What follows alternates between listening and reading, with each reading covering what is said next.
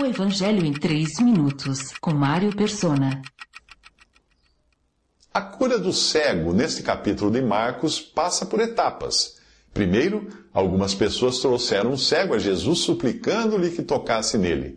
Marcos 8, 22. Isto mostra como Deus pode nos usar para levar pecadores a Cristo para serem curados de seus pecados. No capítulo 8 do Evangelho de João, o paralítico no tanque de Betesda queixa-se de não ter quem o ajude a chegar à água.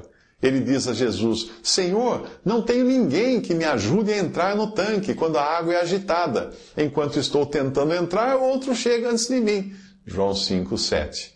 Triste condição de muitos esta. Em um mundo com tantos cegos e paralíticos espirituais, quão importante é levar alguns a Jesus. A desculpa de, que, de, de quem diz não ter o dom de evangelista não justifica. Existe mais de uma maneira de apresentar o Evangelho a alguém, especialmente com a tecnologia que nós temos hoje na, na, ponta dos dedos. Além dos folhetos impressos, muito usados por Deus para alcançar pessoas em diferentes lugares e situações, hoje qualquer um pode evangelizar nas redes sociais, compartilhando um texto, um áudio, um vídeo que fale do Evangelho. Se você se sente inseguro para falar aos outros, Deixe que eu fale. Eu falo por você. Compartilhe qualquer material meu que é de graça. Uma vez o gerente de um hotel contou que viu uma hóspede distribuindo CDs de áudio do Evangelho em três minutos às pessoas em volta da piscina.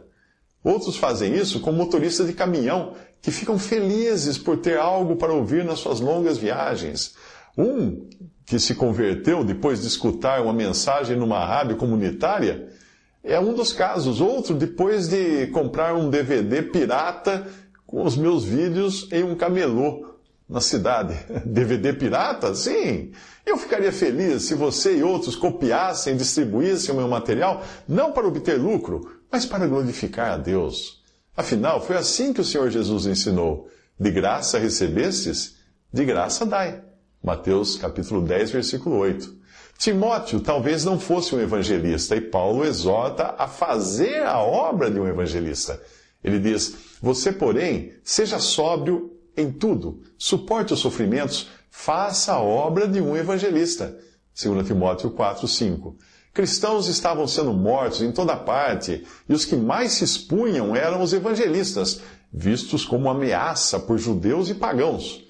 O próprio Paulo tinha feito isso. Ele disse: Lancei muitos santos na prisão e quando eles eram condenados à morte, eu dava o meu voto contra eles. Atos 26, versículo 10. Então, quando ele menciona os que se batizam pelos mortos, em 1 Coríntios 15, 29, ele está falando daqueles que, através do batismo e da exposição pública da sua fé, empunhavam a bandeira e assumiam o posto dos que tinham tombado mortos na linha de frente. Visite 3minutos.net. Dúvidas? Visite respondi.com.br. Adquira os livros ou baixe o e-book. Também para Android e iPhone.